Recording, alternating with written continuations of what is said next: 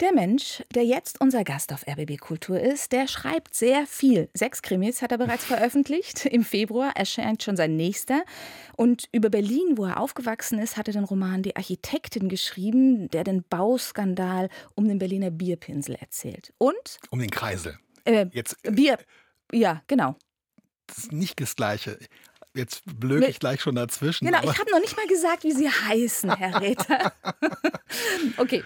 Dr. Besserwiss heiße ich. Genau, ich habe ja gesagt, wenn ich was Falsches sage, verbessern Sie mich gleich. So, das habe ich oh jetzt davon.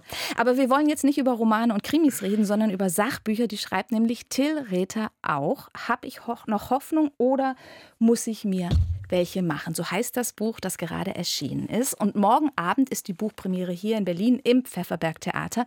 Und jetzt nochmal ganz offiziell herzlich willkommen, Till Räther. Vielen Dank, Frau Pierich. Danke für die Einladung.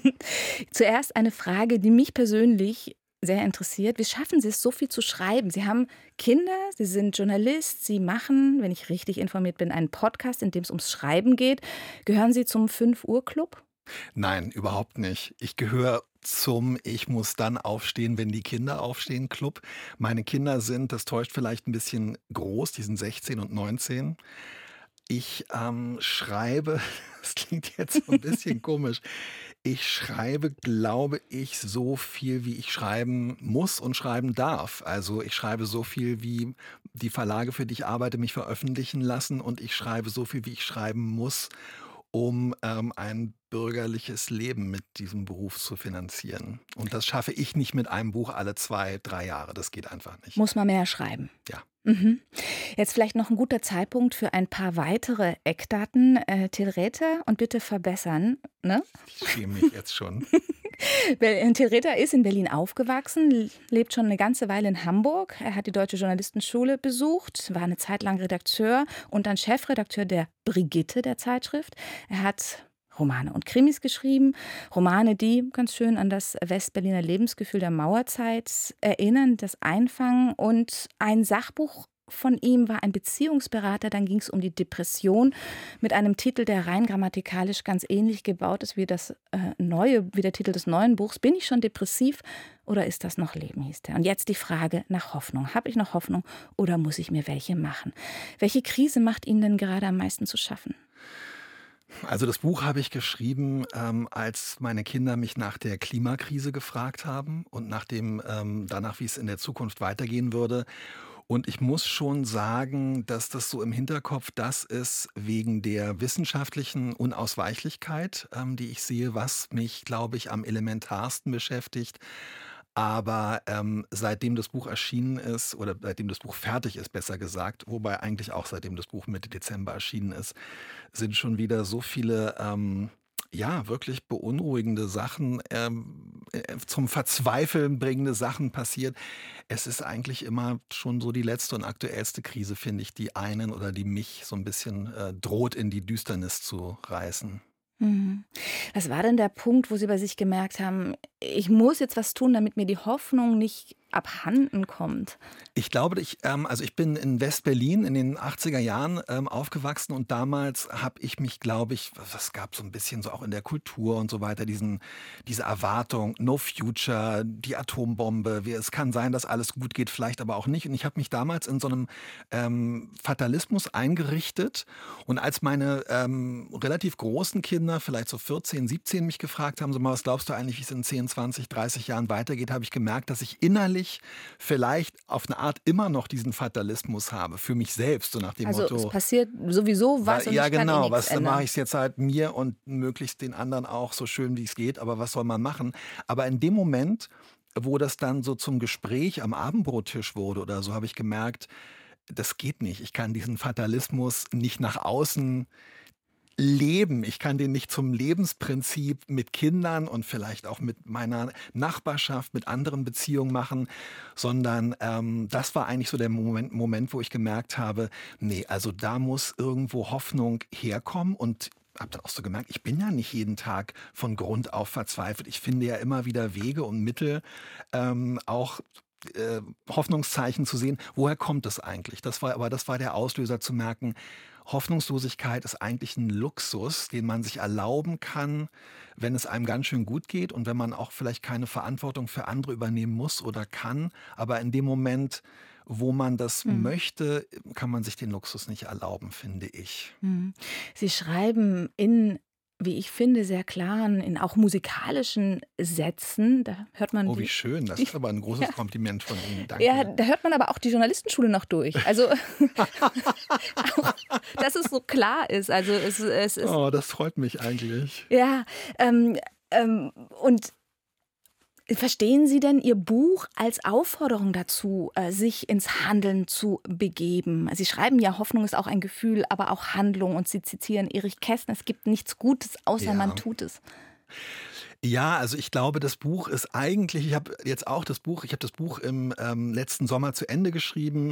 Und 2023. Dann 23, dann habe ich es im Oktober eingelesen, dann ist es im Dezember erschienen als Hörbuch. Und es sind immer gab wieder so Punkte, wo ich mich damit beschäftigt habe. Und mir ist jetzt eigentlich so klar geworden, ich glaube, das ist ein, dass das Buch eigentlich ähm, so eine Art Aufruf äh, zu Solidarität ist für Menschen, die so wie ich eher aus einer etwas äh, privilegierten ähm, Bevölkerungsschicht kommen, denen vielleicht auch nicht viele We Steine in den Weg gelegt worden sind und so weiter. Also das Buch ist, glaube ich, so ein, so ein Aufruf, sich gemeinsam Hoffnung zu machen. Aber es geht halt, weil ich das Ganze möglichst nicht so hoch aufhängen will und auch nicht zu von der Kanzel herab oder so. Ja, eben, so klingt es auch nicht. Es geht, äh, ich versuche halt immer von meinen persönlichen Erlebnissen. Ein Kollege von mir hat es, da sind ja schön viele Anekdoten Anekdoten drin genannt. Und wenn man so will, ja, es sind schön viele Anekdoten drin. Mhm. Was braucht man denn dazu, ähm, um Gutes zu tun und um sich Hoffnung zu machen? Also es gibt so ein ähm, Zitat von, von Václav Havel, von dem ich jetzt hoffe, dass ich es richtig, ähm, richtig äh, zusammenkriege, wo es darum geht, dass es gar nicht unbedingt, also das Hoffnung ist ja so ein riesiges Wort und es, es ist aber nicht unbedingt der Optimismus, ganz fest zu glauben, dass alles ähm, gut wird, sondern es ist der Glaube, dass das, was man auf dem Weg dahin tut, Sinn hat und dass das, was man erreichen möchte, Sinn hat. Und ich glaube, ähm, so für mich, äh, so, so, sich so kleine Sachen zu überlegen, mit Menschen in Verbindung zu treten, offen zu sein, ähm, Austausch zu suchen, statt irgendwie, was für mich als eher introvertierten Menschen auch gar nicht so einfach ist, als immer dicht zu machen. Das sind für mich so sozusagen so kleine Wegmarken, die ich sehen kann, Hoffnung ist so, so groß und nebulös, verschwindet vielleicht auch schon fast wie in so einem Valhalla oder so. Aber Zuversicht ist sowas, was man ein kleiner Schritt, den so. man sehen kann. Und das ist, glaube ich, das, was für mich wichtig ist. So wie Beppo, der Straßenkehrer in Michael Endes Momo. Erinnern Sie sich ja, an den? Der sieht die ganze schön, Straße. Ja. Ja. Und dann sagt er, das schaffe ich nicht. Und dann macht er nur Schritt für Schritt. Immer das Nächste. Ein, eine Kachel nach der anderen, ja. Und jetzt auch nochmal zum Schreiben, was ja auch eine Art Handeln ist. Welche Art des Schreibens geht denn bei Ihnen leichter, Herr Räther? Sachbuch oder Roman? Also ich denke immer, ähm, und es liegt sicherlich auch ähm, daran, dass ich äh, auf der Journalistenschule war und Journalist war, ich denke immer, ach, Sachbuch, das müsste eigentlich leichter sein. Aber dadurch, dass ich immer diesen Zugang wähle, von meinem persönlichen Erleben auszugehen, bin ich manchmal so ein bisschen erschrocken. Also das war bei dem Buch über Depressionen so und bei diesem ist es auch so ähm, dass man das natürlich dann, ich denke dann immer, ja, im Sachbuch, das kannst du vielleicht auch besser kontrollieren, das geht nicht so nah mhm. an dich ran. Aber die Wahrheit ist dann, ich meine, in diesem Buch hier geht es um das Gegenteil von Hoffnung ist Angst oder Mutlosigkeit oder so. Also es geht auch wirklich um dunkle Gefühle und ich muss sagen, ich unterschätze oft, darum haben diese Bücher auch dieses hier nur 120 Seiten, dass das, ähm, das Schreiben ein mehr mit sich selber konfrontiert, mich jedenfalls, als zum Beispiel das Schreiben von Romanen. Da kann ich mehr so loslassen und mich im Grunde genommen in anderen Figuren, wenn man so will, vielleicht so ein bisschen von mir selbst erholen. Ja, aber die Recherche ist ja auch ähnlich, ne? wenn Sie für einen Roman sich Parfums bestellen und dann an ihnen schnuppern, um sie ganz genau beschreiben zu können. Ja, ähm, ja, natürlich. Also die ähm, die, die Recherche ist ähnlich, aber ich glaube, dass man als Autor, Autorin die Gelegenheit hat, sich in fiktionalen Texten von sich wegzuschreiben.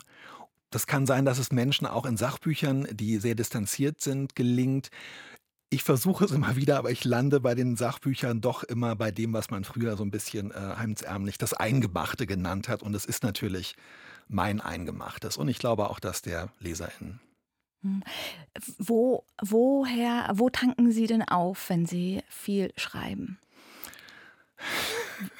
Immer vorhin, neue Themen. Ich habe vorhin schon erzählt, dass meine Kinder ähm, recht groß sind. Das heißt, ich mache gerne, wenn die Kinder zu Mittag gegessen haben, einen langen Mittagsschlaf, der auch als Papa schläft den ganzen Nachmittag manchmal ähm, bezeichnet wird. Und tatsächlich auch, also ja, im, ähm, im Kultur lesen und äh, Romane lesen, vor allem fiktionale Texte lesen, möglichst aus anderen äh, Kulturkreisen, anderen Welten, äh, Erlebnishorizonten, die nicht meine eigenen sind und ähm, zum Beispiel Musik. ganz konkret zum Schluss, was liegt bei Ihnen auf dem Schreibtisch? Äh, auf dem Nachttisch? Nicht Schreibtisch. Ähm, äh, meine Lieblingsautorin, eine meiner Lieblingsautorinnen ist die äh, Japanerin äh, Hiromi Kawakami und ich bin gerade dabei, so einen kleinen Novellenband von ihr nochmal zu lesen.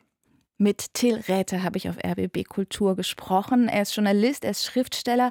Sein neues Sachbuch Hab ich noch Hoffnung oder muss ich mir welche machen? ist bei Rowold Polaris erschienen, kostet 16 Euro und hat 128 Seiten. Morgen Abend stellt er das Buch vor um 20 Uhr im Pfefferberg Theater in Berlin. Und es gibt noch ein paar Tickets, wenn Sie hin möchten. Vielen Dank für Ihren Besuch auf RBB Kultur. Vielen Dank, Frau Pierich.